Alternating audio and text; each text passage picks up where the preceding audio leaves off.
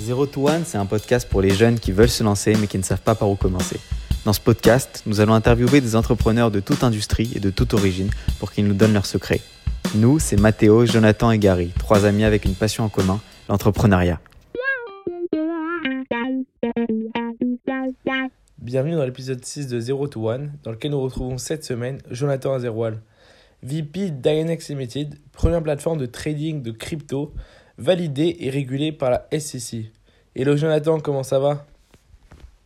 Bonjour, ça va très bien, merci. Merci de me recevoir. Alors, tu te trouves où en ce moment?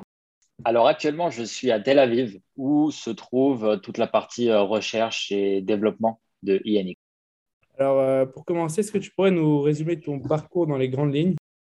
Oui, bien sûr. Euh, bac S, donc euh, tout de suite les maths. Euh, ensuite, euh, pour ne rien vous cacher, je ne savais pas exactement ce que je voulais faire. À 18 ans, j'ai postulé à l'Université Paris-Dauphine, j'ai été accepté en, en masse, ça s'appelait comme ça du moins à l'époque. J'ai fait des maths appliquées. Et ensuite, la finance s'est présentée d'elle-même. C'est vrai qu'il y avait une carrière à faire dans tout ce qui est ingénierie financière, etc. Donc, j'ai un master de, j'ai un master de, d'ingénierie financière, justement, de l'Université Paris-Dauphine. C'est avéré que je suis sorti euh, de ma promo en 2000, euh, 2000 2008, 2009.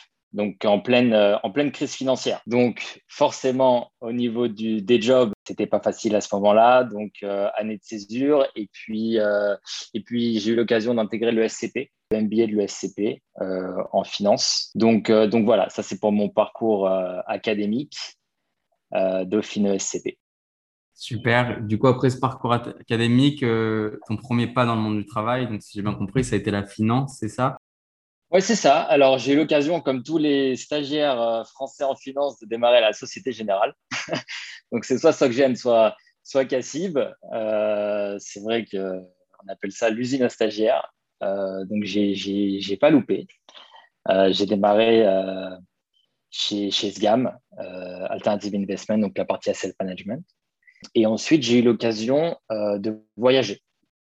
J'ai travaillé à New York également pour, euh, pour la Société Générale et en VIE, où j'étais quantitative analyst sur la partie crédit, fonds propres de la banque. Donc c'était très intéressant, surtout le fait que ce soit à New York, c'est vrai que c'était une superbe opportu- opportunité. Et, d'ailleurs, j'invite vraiment tous les, tous les auditeurs à, à, vraiment euh, prendre prendre l'occasion vraiment de, de voyager, de, de- d'obtenir des expériences, que ce soit Hong Kong, New York. C'est vrai que la finance euh, a la chance d'avoir des, des places financières euh, globales dans le monde. Et donc, c'est vrai que c'est une opportunité pour, pour les gens qui y travaillent de, de voyager. Et ensuite, à la fin de mon expérience à New York, c'est vrai qu'il y avait un sujet visa. Euh, donc malheureusement, j'ai dû, euh, j'ai dû, quitter le, j'ai dû quitter le pays. Et ensuite, euh, la suite un peu logique, bah, c'est Londres. Donc, je suis rentré en tant que broker sur la partie euh, government bonds, où je tradais en fait toute la dette périphérique, Portugal, Irlande, Grèce. Donc ça, c'était en 2012, euh, pendant la crise européenne. Donc euh, c'était assez fun. à l'époque, c'est vrai qu'il y avait pas mal d'activités de trading euh, à ce moment-là. Euh, voilà, donc ça c'est pour euh, la partie euh, finance-finance. Euh, et rien de me prédestiner à, à, l'entrepreneuriat, du moins euh, à la fin de mon expérience à Londres. Euh, c'est vrai que dans ma tête, c'était la finance. Et ensuite est arrivé euh, certaines opportunités que, que j'ai su saisir.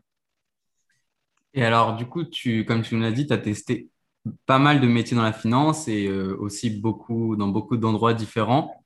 Est-ce que c'était simplement par envie de changement pour découvrir euh, des nouveaux métiers, des nouveaux endroits, ou c'était déjà parce que tu avais un peu l'envie d'entreprendre et que tu voulais voir euh, tous les aspects de- du métier?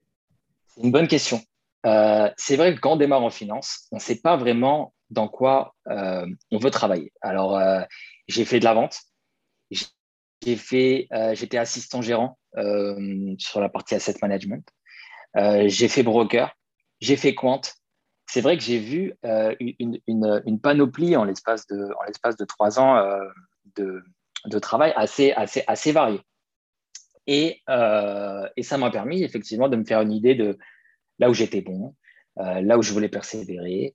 mais dans l'ensemble, c'est vrai que ça m'a donné, on va dire, certains outils et de développer certaines capacités et qualités dans le travail que j'aurais pas eu euh, si j'avais pas touché à, tous ces jobs tellement différents. Ça m'a aidé par la suite euh, quand j'ai dû entreprendre et, monter ma société. Euh, et, qu'est-ce que la finance t'a apporté? Bon, j'imagine un esprit quantitatif, etc. Mais à part ça, qu'est-ce que ça t'a apporté? Parce que je sais que c'est un, métier qui est assez difficile, surtout à New York où ça bouge très vite. Est-ce que ça t'a permis de te développer? Oui, bien sûr. Euh, moi, la finance, j'ai. Enfin, au-delà du, métier, c'est vrai que c'est, un sujet qui m'a toujours intéressé. Euh, je lisais les, revues économiques, euh, l'aspect quantitatif, comme tu l'as mentionné, c'est vrai que de par mes études, c'est quelque chose forcément par lequel j'étais attiré. et évidemment, l'aspect, l'aspect risque, l'aspect euh, l'aspect trading, l'aspect euh, adrénaline, euh, évidemment l'aspect pécunier, voilà, argent, c'est vrai que ce sont des métiers bien rémunérés. Donc, tout ça a fait que, c'était un choix assez logique pour moi. Euh, malgré tout, euh, il s'est avéré qu'après 4-5 euh, ans dans, la finance, j'ai quand même vu certaines limites et, j'ai eu besoin d'autres choses pour m'épanouir en tant que dans mon travail. En parlant de limites, est-ce que tu penses que le monde de la finance a atteint son âge d'or? Est-ce que, par exemple, tu penses que l'intelligence artificielle va prendre le dessus dans ce monde-là? Alors, alors oui, je pense, euh, je pense certainement que l'âge d'or de la finance est derrière nous. Euh, pour la simple et bonne raison que qu'aujourd'hui, on a affaire à une époque où euh, le secteur de, la banque va être amené à être fortement disrupt par les nouvelles technologies, notamment le blockchain et notamment les cryptocurrencies. Euh, on entend beaucoup parler de CBDC, euh, Central Bank Digital Currencies. Euh, on, vit dans une ère qui est complètement digitale et la banque et le trading et les marchés comme on l'a connu sont complètement has-been. Aujourd'hui, on a affaire à une génération, notamment Gen Z, qui a, besoin d'une instantanéité euh, permanente. Et, par conséquent, simplement le concept d'avoir des marchés fermés le week-end, d'avoir des marchés pas ouverts 24 heures sur 24, c'est quelque chose qui, euh, qui va devenir très vite impensable. Et, par conséquent, euh, les traders que l'on a connus avec des horaires de marché fixes, ça, c'est quelque chose qui va disparaître.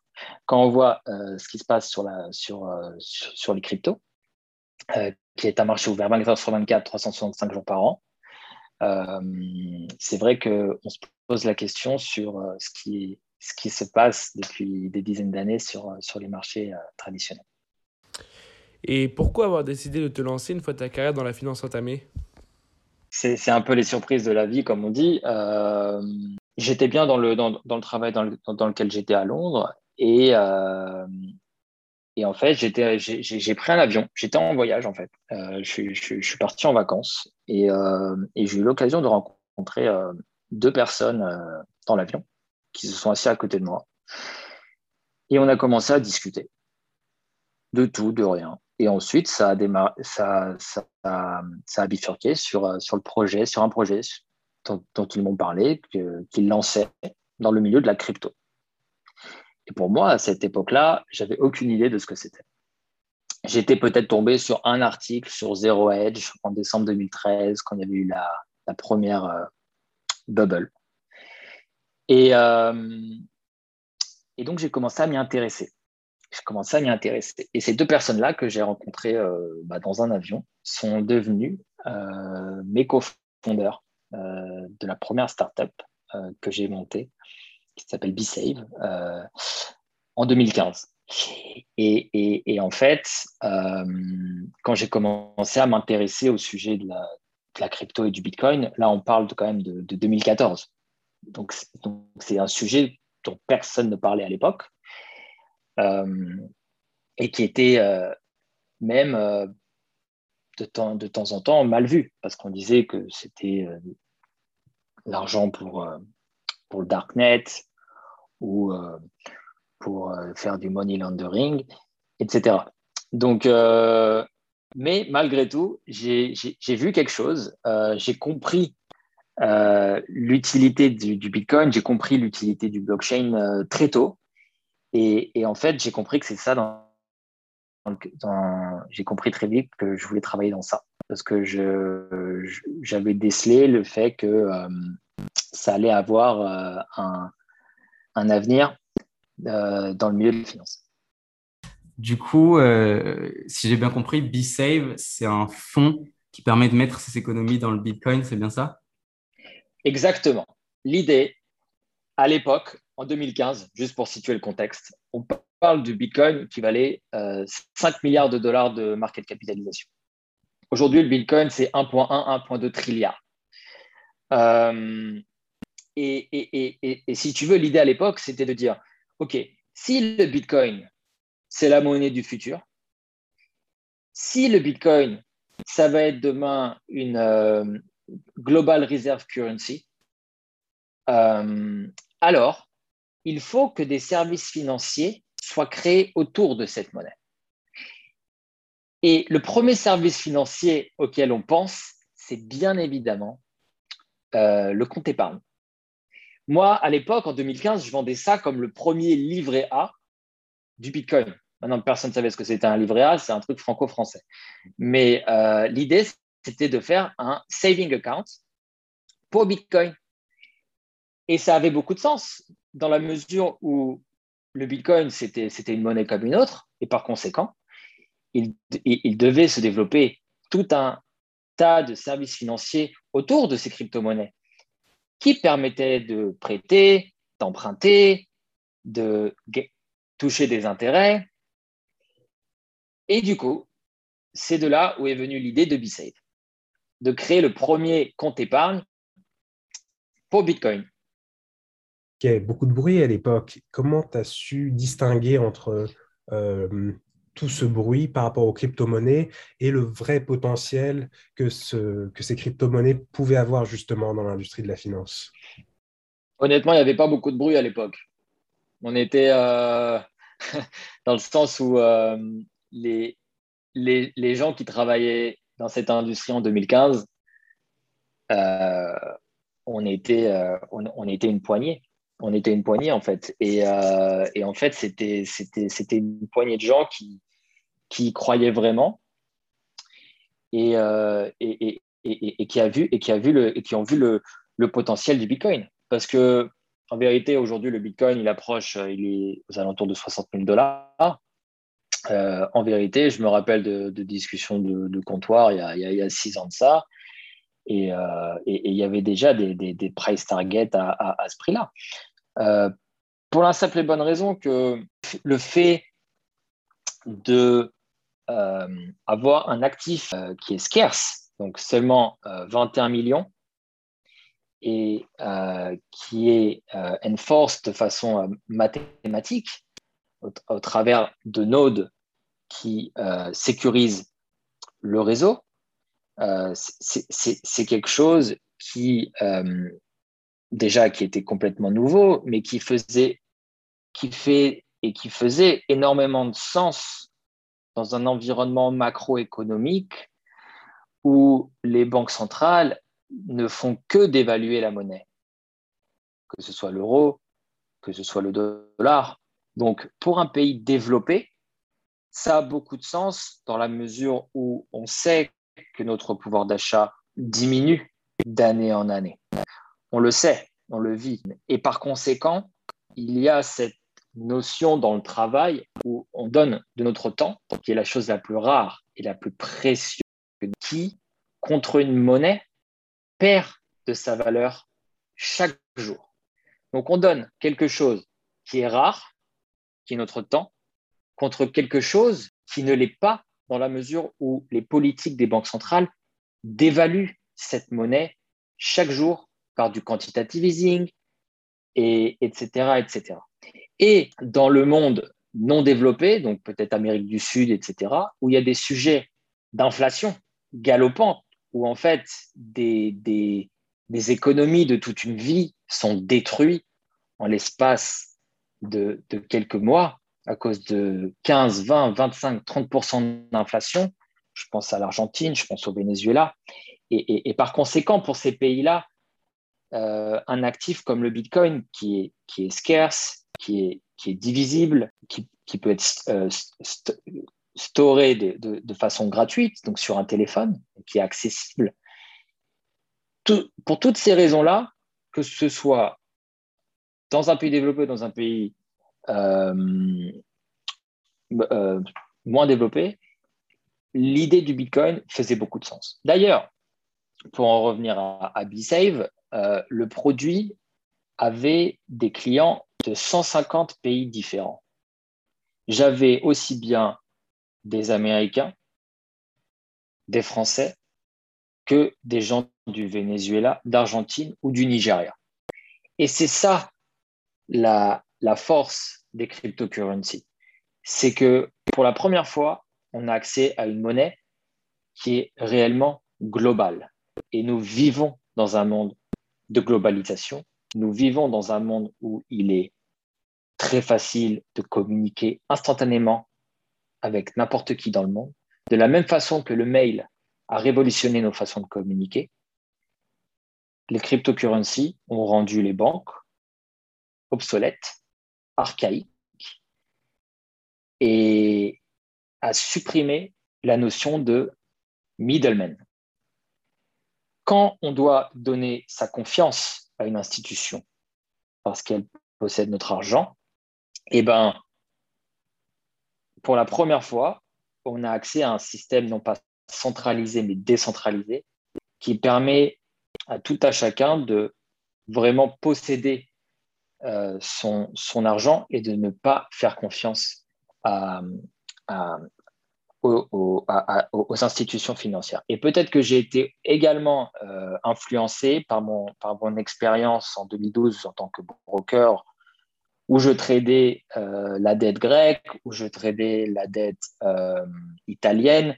Et, et, on a vu, on a vu les, économies des Grecs, on a vu les économies des Chypriotes, on a vu des haircuts de 30% sur les savings de toute une population donc, quand on pense que notre argent est safe chez les banques, en vérité, peut-être pas tant que ça.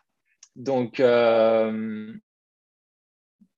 donc c'était ça, ça permet une alternative qui n'existait pas avant et forcément, ça a ouvert des portes et une évolution euh, extrêmement rapide qu'on a vue jusqu'à aujourd'hui.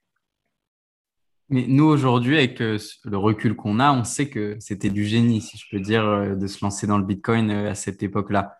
Mais à l'époque où ton produit, c'était de vendre, en, gros cette crypto-monnaie à des gens qui ne la connaissaient pas, j'imagine. Comment est-ce que tu arrivais à convaincre des gens que cette crypto-monnaie, qui, comme tu l'as dit, était connue que par le dark web, comment tu as convaincu des gens de mettre leur saving dans cette monnaie? Alors, euh, c'est pas tout à fait vrai ce que tu dis, parce que moi, je ne vendais pas du Bitcoin. Moi, je proposais un produit où les gens pouvaient déposer leur Bitcoin. Donc, je m'adressais déjà à la communauté de Bitcoiners. D'accord.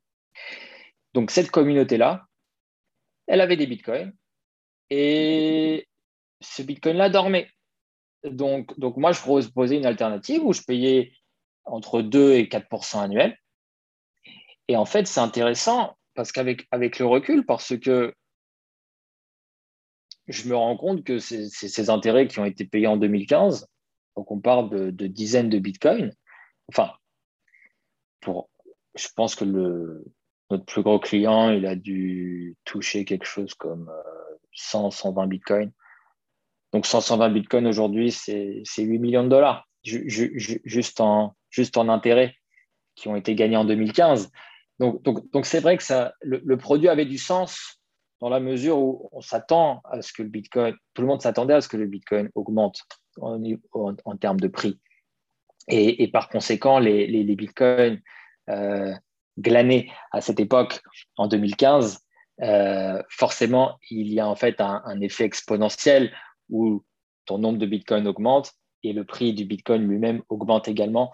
Et, et, jusqu'à aujourd'hui, euh, voilà, je, je, sais qu'il y, y, a des gens qui, me, qui se rappellent, qui me disent Tu sais combien j'ai gagné d'intérêt à l'époque?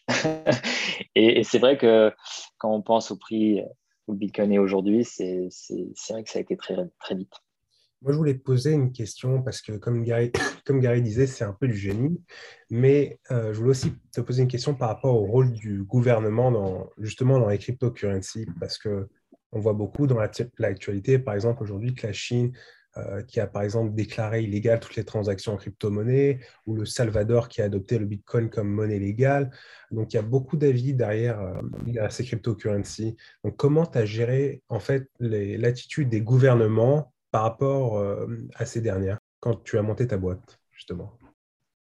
Le risque numéro un pour quelqu'un qui, qui a travaillé dans ce secteur depuis 2014, ça a toujours été un, ban euh, global des pays sur les cryptocurrencies. Ça, ça a toujours été le, risque numéro un. Euh, mais, mais en vérité,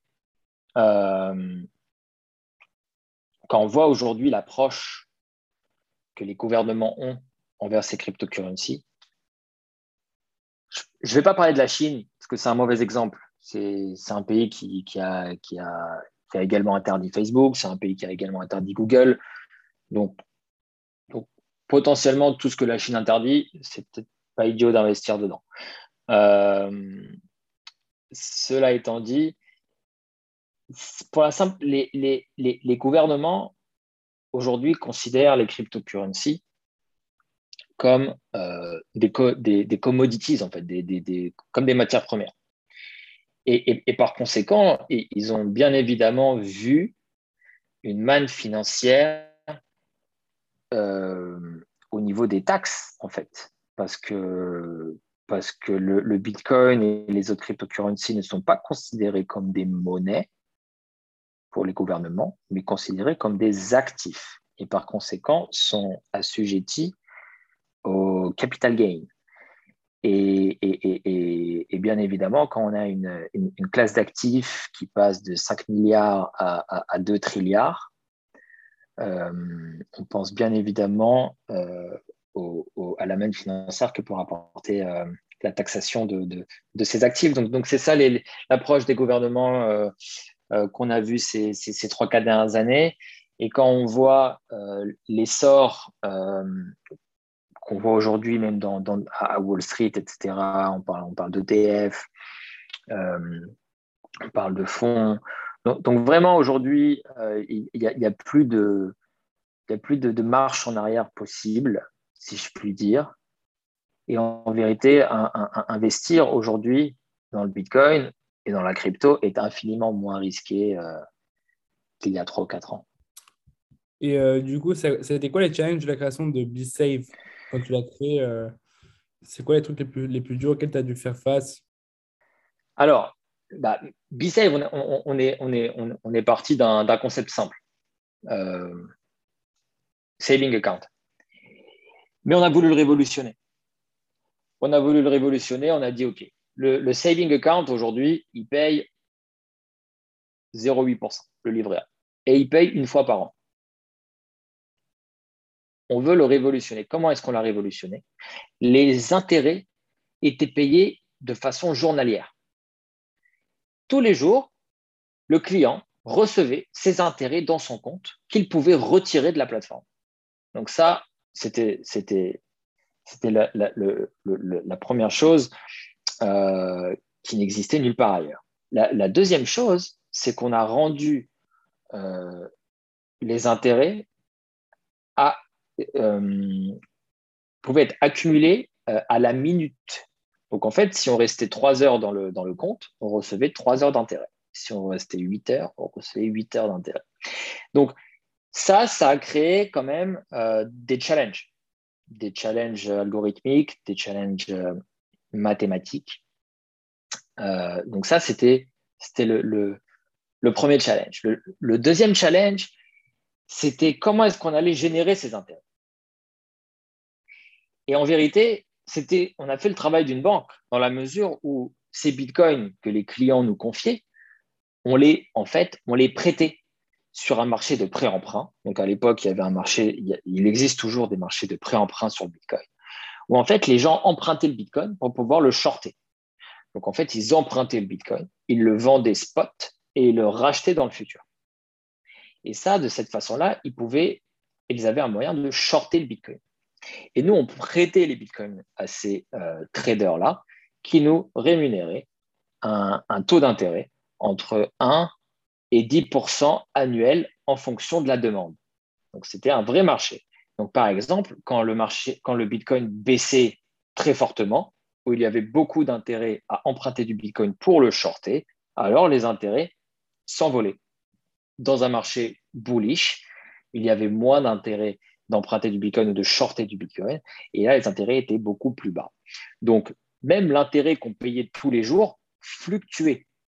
Donc, c'était vraiment un, quelque chose d'ultra transparent. Et en fait, on était vraiment dans cette, euh, toujours dans cette transparence, dans l'idée que le blockchain, justement, ça, permettait d'être transparent avec le client. Aujourd'hui, euh, je dépose mon argent à la banque, j'ai aucune idée de ce que fait la banque avec mon argent et, d'où le taux vient. Alors que pour nous, c'était transparent dans la mesure où on disait, OK, peu importe ce qu'on gagne, on va prendre 15% et le reste, on va le distribuer à tous les clients au prorata de combien ils ont investi, mais pas seulement au prorata du montant, mais on faisait ce qu'on appelle un time weighted average, ou même le temps euh, euh, dans lequel tu étais investi dans ton compte était pris en considération. Donc c'était vraiment quelque chose d'ultra transparent, ultra, euh, ultra compétitif, et c'était quelque chose qui peut, était uniquement, qui peut être uniquement proposé euh, sur le Bitcoin. Et alors, comment s'est terminée cette aventure? Écoute, euh, c'était une super aventure humaine. J'ai appris énormément. C'était ma première expérience dans l'entrepreneuriat. Euh, ça s'est bien terminé. relativement bien terminé, ça aurait pu se terminer pire. Disons que, en vérité, pour la petite histoire, euh, on avait un produit qui marchait. On avait des clients, on avait des revenus.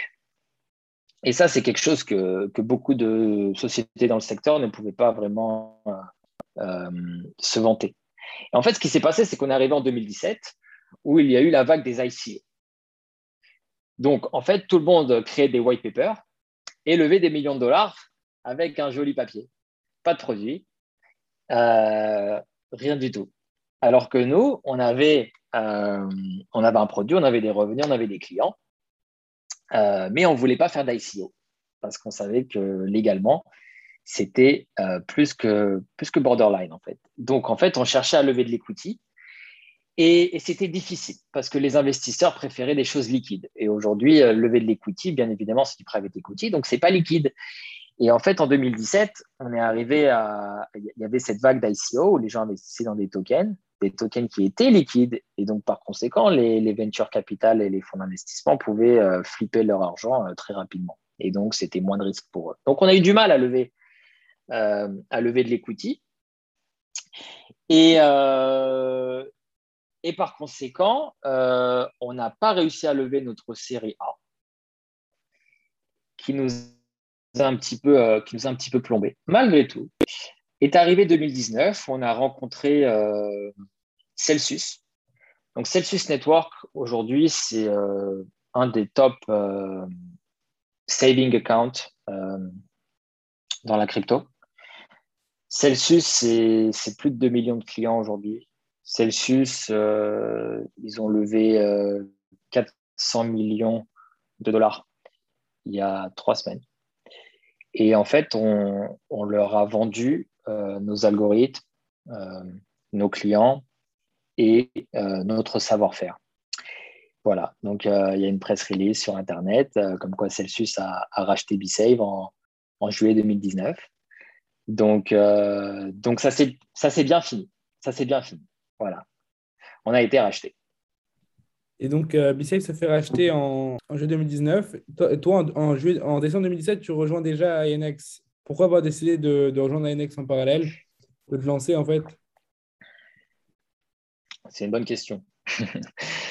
Alors, euh, moi, j'étais le CEO de BeSave. Et en fait, en décembre 2017, euh, le, fondateur d'INX, qui s'appelle Shai, euh, qu'on a rencontré en, septembre 2017, a proposé de racheter BeSave. Et, et en fait, ce qui s'est passé, c'est que c'est qu'à ce moment-là, moi, je pensais en tant que CEO que la bonne décision, c'était de vendre la boîte à INX pour euh, différentes raisons. Et, euh, en fait, au, dernier moment, euh, il s'est avéré que mes partenaires, mes associés, avec qui j'entretiens de très bonnes relations jusqu'à ce jour, ont décidé de refuser cette offre de INX de racheter Bicep.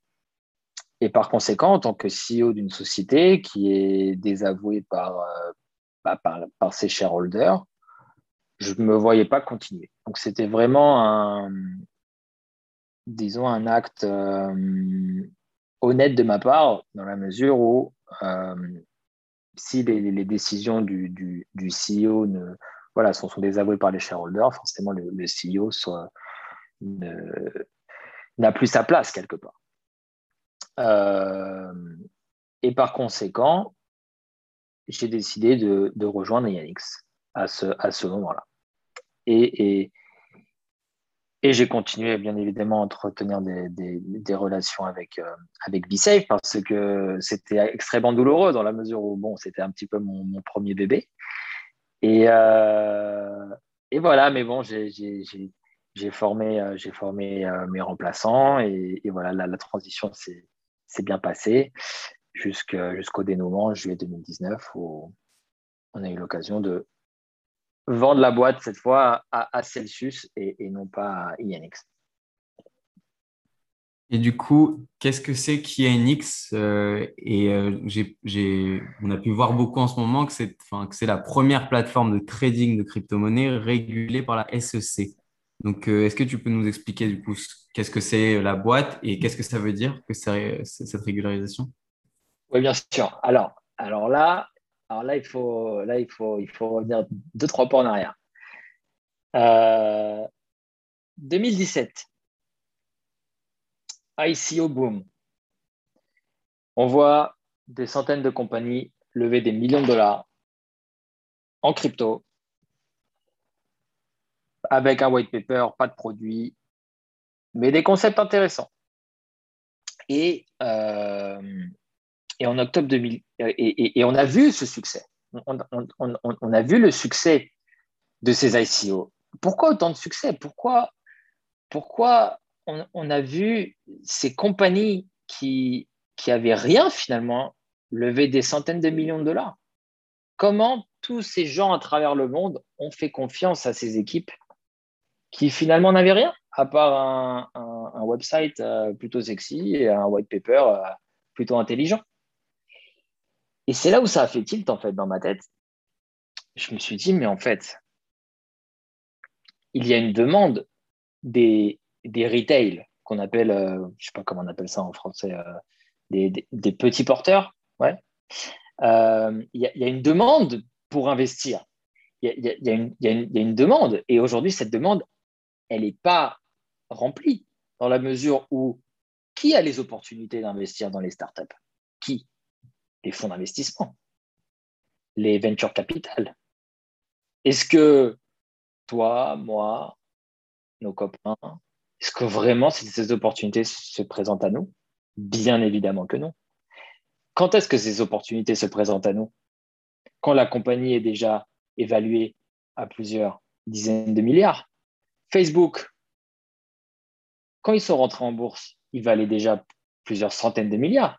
Donc, à ce moment-là seulement, le petit porteur a l'occasion d'investir.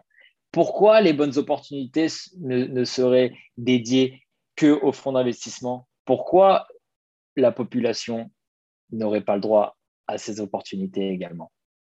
Et en fait, toutes ces ICO, ce boom-là, c'était finalement pour la première fois, on donnait l'opportunité à n'importe qui sur Internet qui croyait dans un projet d'investir.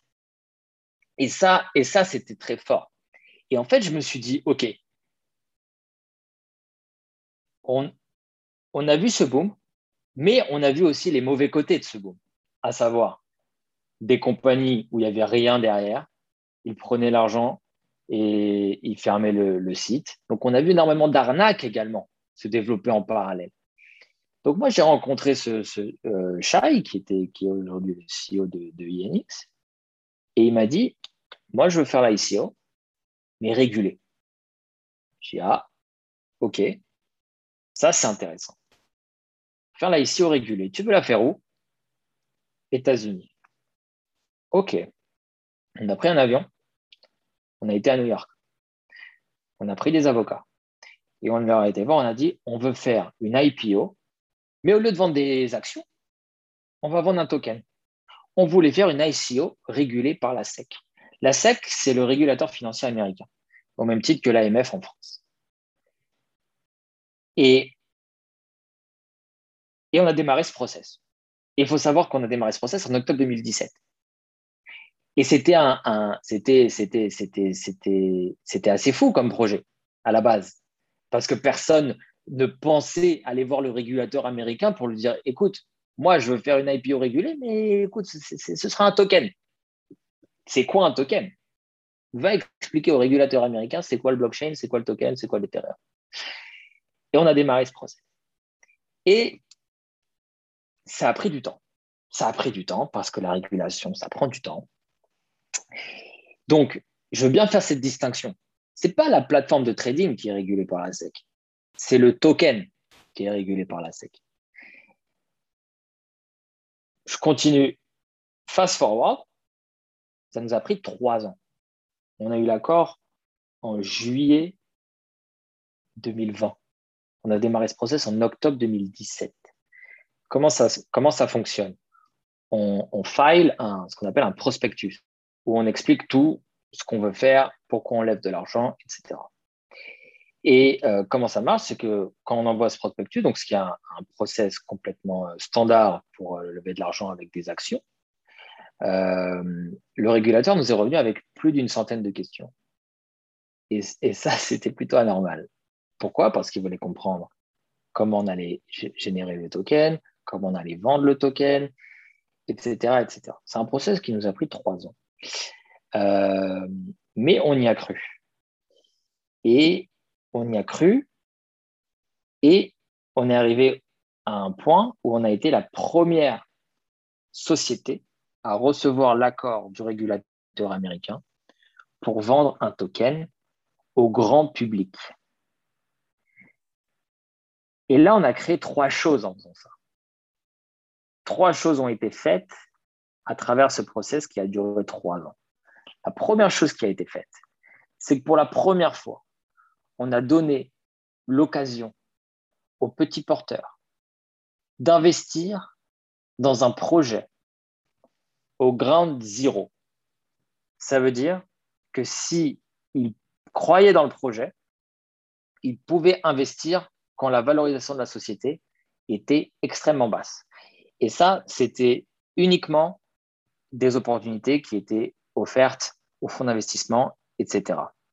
La deuxième chose qu'on a créée, c'est pour lever de l'argent, il y a deux façons. Soit on lève de la dette, soit on lève de l'argent contre des actions. Et bien pour la première fois, on a créé une troisième façon de lever de l'argent. Pas à travers de la dette, pas à travers des actions, mais à travers un token sur le blockchain. Et ça, c'est complètement nouveau. Et ça, ça va ouvrir, à mon sens, tout un pan d'ingénierie financière qui ne pouvait pas exister avant. Et enfin, tout simplement, c'est euh, une nouvelle classe d'actifs et c'est une nouvelle classe d'actifs qui est régulée. Et, ça, c'était très important pour nous, de, le faire de façon euh, régulée. Donc, euh, on peut parler du, résultat de l'IPO. Je pense que ça, va intéresser les, les, les, auditeurs. Donc, une fois qu'on a eu cet accord-là, malgré le fait qu'on a eu cet accord, on n'avait aucune idée si cette levée de fonds allait bien se passer et ou, si on allait avoir finalement cette cette demande qu'on a connue en 2017. Parce qu'en 2017, on a vu toute, cette population courir et, investir dans des projets euh, très variés. Et, donc, on a lancé cette IPO-là qui était complètement en ligne. Donc, en fait, les gens créaient un compte, les gens passaient un KYC, donc provider une, preuve, d'adresse, une preuve d'identité. Et ensuite, pouvaient investir. pouvaient investir soit en faisant un virement, soit en Bitcoin, soit en Ethereum, soit en USDC. Euh, donc, au-delà, bottom line, neuf mois plus tard, on a clôturé euh, l'IPO, on a levé plus de 80 millions de dollars. Mais au-delà du montant, qui est certes significant, euh, significatif, moi, je retiens le nombre d'investisseurs qui ont cru dans le projet. On parle de plus de 7200 investisseurs dans le monde qui sont venus se connecter sur ce site, qui ont lu le prospectus euh, américain, qui ont euh, étudié le projet et qui ont dit, moi je crois dans ce projet et je vais mettre mon argent dans ce projet. Et, et ça, c'est ma plus grande fierté parce que finalement, tout ce process de trois ans, ça a donné cette opportunité-là on aurait levé 80 millions de dollars avec 100 personnes, j'aurais pas été content. Parce que vraiment, l'idée de ce projet, c'était vraiment d'ouvrir les opportunités à des gens qui, qui ne l'avaient pas, en fait. Et, je suis d'autant plus fier, en fait, de, où on en est aujourd'hui, à peine six mois après l'IPO, où on a vendu le token à 90 centimes. Et aujourd'hui, le token, euh, bon, aujourd'hui, je n'ai pas vérifié, mais trade aux alentours de 2,6. Donc, euh, donc en fait, on parle de 100, presque 200% de performance euh, en l'espace de six mois. Et ça, c'est une vraie fierté de me dire que les, plus de 7000 personnes qui ont investi dans ce projet, bah, de un, ont cru en le projet et de deux, ont potentiellement gagné de l'argent dans le projet, du moins à ce jour, avec le prix du token qui traite aux alentours de 2,5, 2,6. Bravo pour la réussite de ce projet d'abord. Mais et je, voulais savoir comment tu vois la suite pour INX maintenant que vous avez sorti le token. C'est que le début en fait. Parce qu'en fait, l'idée, c'était quoi? L'idée, c'est comme j'ai dit, c'était de créer une nouvelle classe d'actifs. Donc, créer cette nouvelle classe d'actifs-là, pourquoi d'abord? Pourquoi, pourquoi on crée cette nouvelle classe d'actifs? Cette nouvelle classe d'actifs, on, la crée parce que les marchés aujourd'hui, ils ouvrent à 9h et ferment à 4h. Ça n'a pas de sens. Ça n'a pas de sens. On vit dans un monde global. Moi, mon token, il est détenu par des gens de plus de 100 pays différents. Donc, quand le marché l'ouvre à 9h et ferme à 4h, quelle time zone en fait? Comment ça marche? Donc, en fait, il faut, oublier ça. On vit, dans un, on vit dans un monde global. Donc, il faut ouvrir le champ des possibles. Le champ des possibles, c'est 24 heures sur 24. Donc, le token, il va trader 24 heures sur 24. Ça, c'est numéro 1.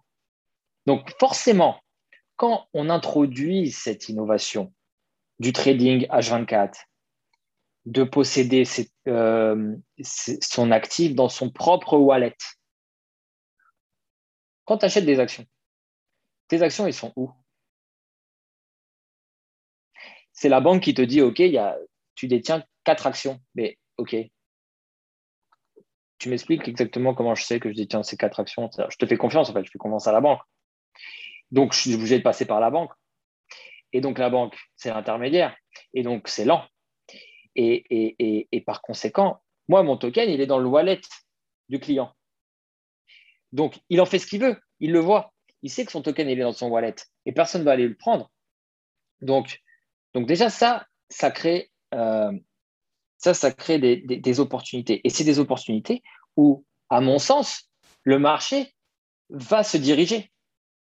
Les actions qu'on traite aujourd'hui sur, sur la place, euh, sur, euh, le, CAC 40 ou etc., tout, ça, tout ça, c'est archaïque. Tout ça, ça va être amené à, être disrupté. Quand on voit ce qui se passe sur, sur, sur, sur du défi, quand on voit ce qui se passe euh, sur Uniswap, toutes ces plateformes, certes non régulées, mais qui utilisent la blockchain en tant que principal layer, bien évidemment que je m'attends à ce que les 100 ou 50 ou 100 trilliards de securities qui trade aujourd'hui de façon archaïque move sur le blockchain et suivent la route que l'on a tracée, que l'on a ouvert, qui n'était pas possible avant. Donc nous, on a payé le prix. On a payé quel prix? On a payé trois ans d'efforts. On espère que le prochain, il ne mettra pas trois ans. On espère qu'il mettra neuf mois, un an. Et, on commence comme ça. Et donc la suite pour Yanix, ça ne s'arrête pas à l'IPO. L'IPO, c'était simplement à la fois l'idée de donner cette opportunité, comme je dis, et deuxièmement, de montrer que c'est possible. Montrer que c'est possible de créer un, token qui est régulé, qui a l'accord du, régulateur et, en tant, que, plateforme de trading de, securities, de security token, la suite, c'est que demain, il n'y ait pas un security token qui traite, mais 100, mais 1000, mais 10 000, parce que toutes les compagnies à travers le monde vont voir les avantages de la digitalisation, que traiter des shares sur du papier, euh, ce n'est pas l'avenir. Donc voilà, la suite, c'est ça. On a ouvert le chemin et on est en contact avec un certain nombre de, potentiels émetteurs que j'ai hâte de pouvoir dévoiler euh, bientôt. Mais je peux déjà vous dire qu'il y a des choses très, très intéressantes qui se préparent et on y arrive les, compagnies vont émettre des security tokens ou même vont rendre leurs actions contre des security tokens. Parce qu'on peut aussi tokeniser des, actions. Donc euh, voilà, il y, a plein de choses possibles qui peuvent être, euh, qui peuvent être faites. Du coup, du point de vue euh, de monsieur tout le monde qui achète cette, cette, de, de l'INX, du coup, qu'est-ce que ça fait que ça soit régularisé par la SEC ah bah c'est simple. Il y, a plusieurs avantages. Le premier avantage, c'est que déjà, tu es sûr de ne pas tomber sur un scam. Parce qu'en fait, quand tu donnes ton argent et qu'on te donne un token, bon, tu n'as aucune garantie de, de, de, de, ce que tu vois sur le site est vrai. Donc en fait, si je te dis que mon équipe, il n'y a que des PhD euh, d'Harvard, mais qu'en mais réalité, tu n'en sais rien. Donc en fait, tu fais confiance à un site Internet. Alors que là, tu as un prospectus qui est, vérifié par, par le régulateur, n'est-ce pas? Où en fait, tu, montres toute la transparence sur les activités de la société. INX est une société publique. Par conséquent, on montre nos financials de façon quarterly. On donne la, bio de, nos équipes. Tout est expliqué de façon transparente dans ce prospectus. Et, ça, c'est quelque chose que toutes les sociétés publiques ont et, font.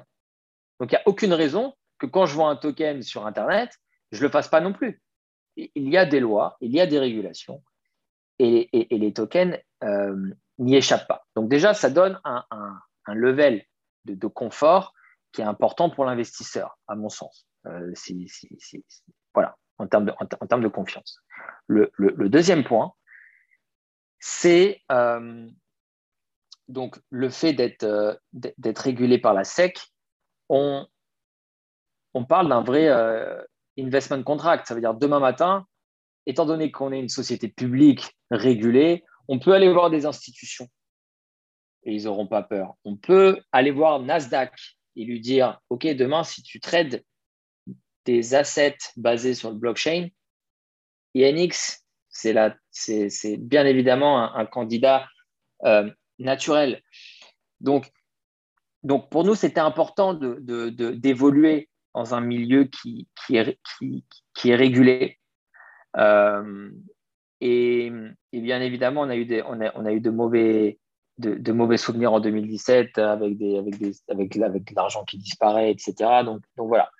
Euh, pour nous, c'était important de le faire de façon régulée. Et d'ailleurs, juste pour en revenir en 2018, donc après qu'on ait commencé ce, ce, processus, on a vu la SEC, la SEC, euh, envoyer des injonctions à tout un tas d'ICO pour récupérer l'argent des investisseurs. On a vu des gens qui ont conduit des ICO, qui, euh, qui ont eu leur euh, bank account bloqué, même des gens qui sont partis en prison. C'est de la fraude financière. Quand on vend des, ce qu'on appelle des securities au public, on doit être régulé. Si on ne l'est pas, c'est une infraction pénale.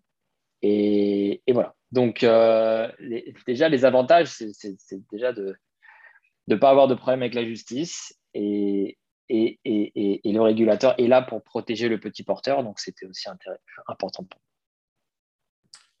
Et vous, avez qui comme compétiteur chez INX Plutôt FTX euh, Enfin, que vous considérez comme des compétiteurs à, à, propre, à proprement parler? Alors, FTX, euh, FTX, ce n'est pas un compétiteur à proprement parler, dans la mesure où FTX, il traite que des cryptocurrencies et il n'a pas les licences pour traiter des securities. Encore une fois, c'est important de faire la distinction entre les deux classes d'actifs. Le Bitcoin, c'est une crypto. Le Litecoin, c'est une crypto. INX, c'est une security. Maintenant, comment est-ce qu'on détermine la, la, la ligne, finalement, la, limite entre les deux? Comment est-ce qu'on détermine si un token est une cryptocurrency ou, un token est une securities Basé sur les dernières déclarations du, chef de la, de la SEC, du nouveau chef de la SEC d'ailleurs, il a dit, pour moi, à part le Bitcoin, le Litecoin et quelques autres, ce sont tous des securities. donc, euh, donc, à mon avis, euh, il, faut, bien comprendre que, que, pour trader les securities, il faut avoir des licences extrêmement spécifiques. Et, il y a très peu de, de, plateformes qui possèdent ces licences. INX possède les licences pour trader les securities. T0 possède des licences pour trader les securities. Et il y a également euh, Securitize donc, il y a peu de compétiteurs aujourd'hui, mais on parle aussi d'un marché qui, euh, démarre, qui, est naissant. On, est, la première IPO, en fait, euh, sur un token. Donc, bien évidemment, qu'on s'attend à, à qu'il y ait plus d'émissions de, de, security token dans le futur. Et, euh, et, on veut être la plateforme numéro une pour pouvoir les lister. Et est-ce que les, les, cryptos, du coup, elles reposent plutôt sur quelque chose de solide ou c'est possible que ce soit une bulle qui risque d'exploser, tu penses? Il y a certainement un aspect spéculatif qui est indéniable. Quand on voit le prix du Dogecoin, quand on voit le prix du, du SHIB, euh, donc il y a tout un tas de cryptocurrencies qui sont basées uniquement sur la spéculation et non pas sur un réel euh, euh, utility, en fait. Donc, euh, donc oui, euh, pour être passé par, euh, par la bulle de 2017, j'ai vu des, des cryptos être dans le top 20 en 2017 et aujourd'hui ne, plus rien, ne plus rien valoir. Donc, donc il, faut faire, il faut faire attention dans, dans, quoi on investit. Et moi, à mon sens, la crypto qui a le meilleur euh, risque euh, c'est bien évidemment le Bitcoin. Parce que le Bitcoin aujourd'hui, c'est euh, clairement largement adopté. Et le potentiel reste, énorme. Quand on voit les, les trillions de dollars qui sont stockés dans des bonds qui payent des yields à taux négatif, on, se pose la question de où est-ce que tout cet argent va aller quand, quand la bulle des taux d'intérêt va aussi exploser, parce qu'en fait, il y a des bulles partout. Donc, il y a peut-être une bulle en crypto, mais aussi une bulle sur le stock market, et aussi une bulle sur les bonds. donc, donc là, la bulle, elle est partout. Et en fait, la bulle, elle a été créée par les politiques monétaires des banques centrales. Parce que quand on garde ces taux d'intérêt à zéro pendant euh, plusieurs années, quand on fait du quantitative easing, on achète 80 milliards de, dettes par mois sur le, sur le marché, tout ça, ça crée des injections de liquidités qui trouvent leur euh, chemin vers euh, tous les actifs. Donc, que ce soit de l'immobilier, que ce soit les actions, que ce soit la crypto. Donc, moi, ce qui me fait peur, c'est pas vraiment la bulle sur les cryptos, parce que ça, la limite, les cryptos, ça reste un marché qui est, naissant et qui, a énormément de potentiel dans le futur. Moi, ce qui me fait peur, c'est plutôt la bulle euh, sur tout le reste. Euh, parce que tout est. Il y a beaucoup de choses qui sont, qui overvalued et, euh, et, j'ai peur que, que ça fait voilà, bientôt 13 ans qu'on n'a pas eu une crise financière, vraiment, depuis 2008 et, je ne sais pas comment toute cette dette va être, être payée. Aujourd'hui, les banques centrales sont un peu coincées parce qu'elles savent que si elles augmentent leur taux d'intérêt, eh ben, le marché financier vont, vont, vont cracher parce que voilà, ces, politiques accommodantes euh, ont, ont, été abusées pendant, pendant de nombreux ça va se, se terminer, surtout avec l'inflation qui aujourd'hui euh, qu'on n'avait pas avant. Aujourd'hui, il est clair, on a des signaux d'inflation qui sont, extrêmement clairs, qui ont, certainement été causés par, euh, les politiques d'injection euh, liées à la crise du Covid. On a clairement hélicoptère, hélicoptère money sur la population. Donc ça, forcément, ça a créé de l'inflation. Et, quand il y a de l'inflation, bah, il, faut, il faut remonter les taux. Alors, Jonathan, je voulais savoir quels sont les cryptos euh, à suivre en ce moment? Alors, euh, moi, je suis fan des, moi, je suis fan des big caps. Donc, euh, je, suis un, je, suis un, grand believer dans l'Ethereum. Je pense que ça a énormément de potentiel. après, il y a un outsider qui s'appelle Solana.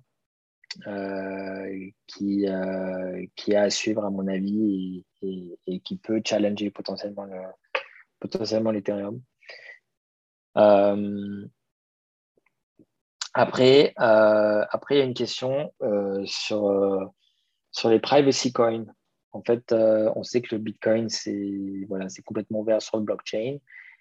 donc, on peut suivre à la trace les adresses, les montants, etc.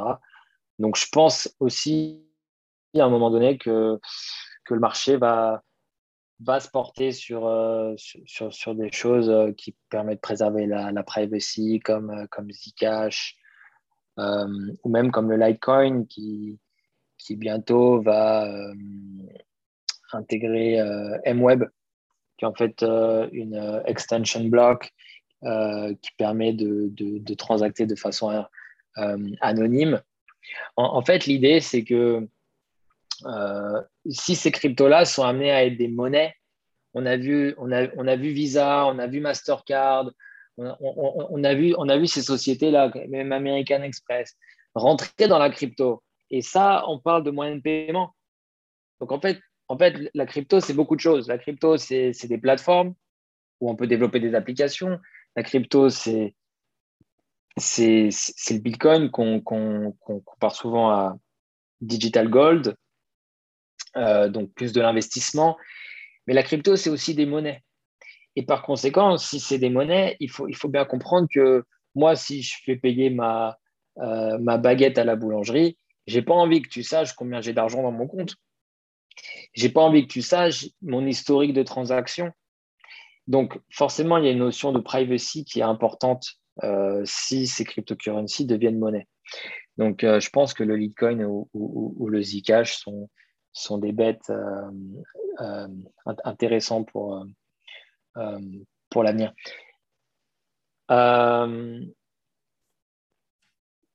voilà. Je sais que c'est pas très fun. merci pour le coup, merci pour tes conseils. Et, et du coup, dans la, même idée, qu'est-ce que tu conseillerais à quelqu'un qui a envie de, s'instruire sur les crypto-monnaies? Est-ce que tu as par exemple des livres que tu as lus à conseiller ou juste une, rien qu'une chaîne YouTube? Enfin, Comment tu, conseillerais de s'instruire sur ces, ces crypto-monnaies-là? C'est une bonne question. écoute, il n'y avait pas de livre à l'époque.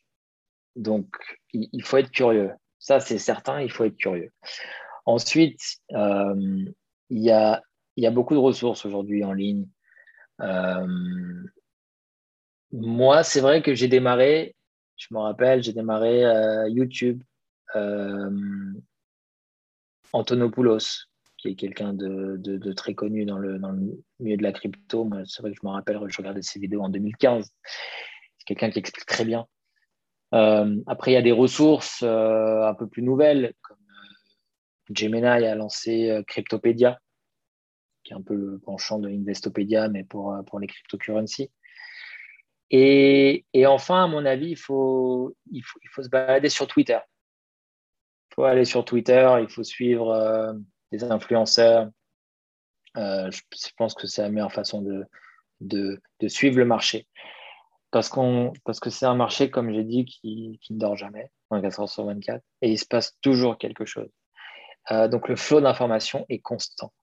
Et, c'est vrai qu'une plateforme comme Twitter permet de, rester au fait de l'actualité. Ok, et, du coup, euh, ça serait quoi la bonne stratégie pour toi pour investir sur une crypto, étant donné que ça, euh, quand tu investis sur des actions, il y a pas mal de chiffres que tu peux regarder, analyser pour une crypto-monnaie, euh, toi, demain, quand tu veux investir sur une crypto-monnaie, euh, quels sont les facteurs que tu regardes en gros? Euh, Liquidité, market cap,